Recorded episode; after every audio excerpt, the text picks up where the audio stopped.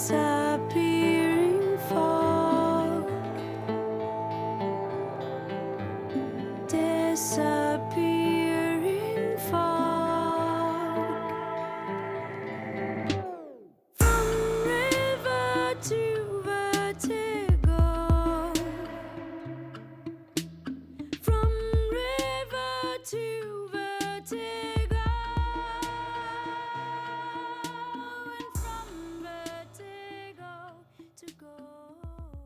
Bonjour, on va vous présenter la troisième partie de l'interview euh, sur Maya Kamati. Elle a fait un conte dans son concert. Pouvez-vous nous en dire plus? Oui, bien évidemment. Donc le conte, c'est le conte de Zora. Zora est une belle jeune femme qui a plein de prétendants. Et à chacun de ses prétendants, elle leur demande d'aller cueillir une fleur au fond d'un lac, une rose précisément. Et si les prétendants ressortent avec la fleur, ils se marieront. Chaque prétendant qui essaye échoue et meurt au fond du lac, noyé. Un jour, un énième prétendant arrive. Et cette fois-ci pour elle, c'est le coup de foudre. Et du coup, ce fameux prétendant lui demande euh, d'aller chercher euh, la rose au fond d'un lac. Zora essaye, mais cependant elle échoue et malheureusement elle meurt comme tous les autres prétendants. Ce genre de contes, normalement, ce sont des contes réunionnais et la plupart finissent bien, mais cependant ce conte ne finit malheureusement pas très bien. Et sa mère était une conteuse. Elle racontait des contes traditionnels, on en a déjà euh, parlé. Est-ce que vous pouvez nous en dire plus sur la tradition des contes à La Réunion? Effectivement, à travers l'entièreté du concert, on peut retrouver des similitudes avec la manière de compter des réunionnais. Par exemple, nous pouvons citer les multiples interactions avec le public, criquer, craquer, parer, pas parer, etc. Ce qui permet d'entretenir un lien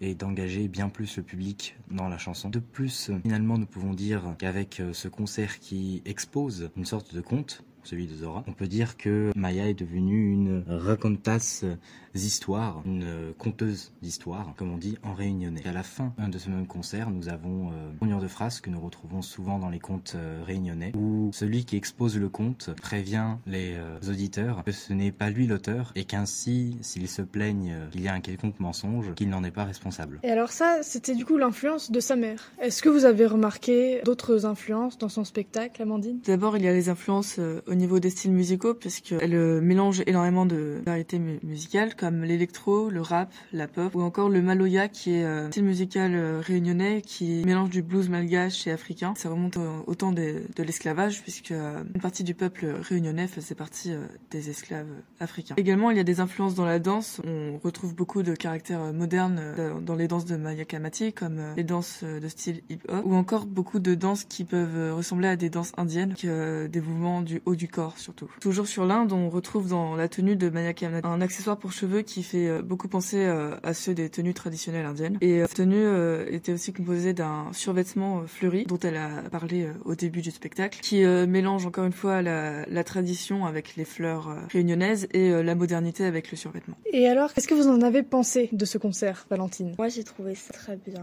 J'ai trouvé que l'ambiance était forte et que les interactions entre la scène et le public étaient très bien réalisées.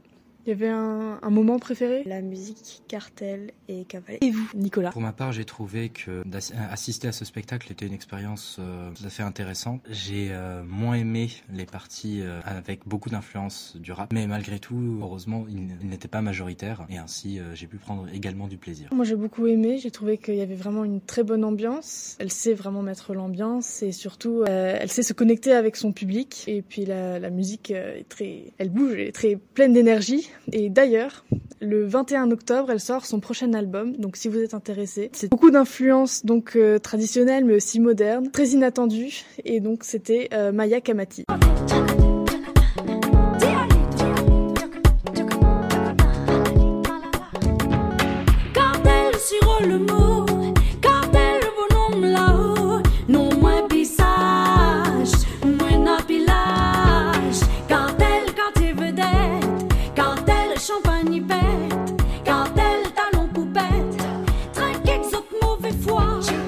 Essaye encore, essaye encore, essaye encore. Dis à moi, tralali.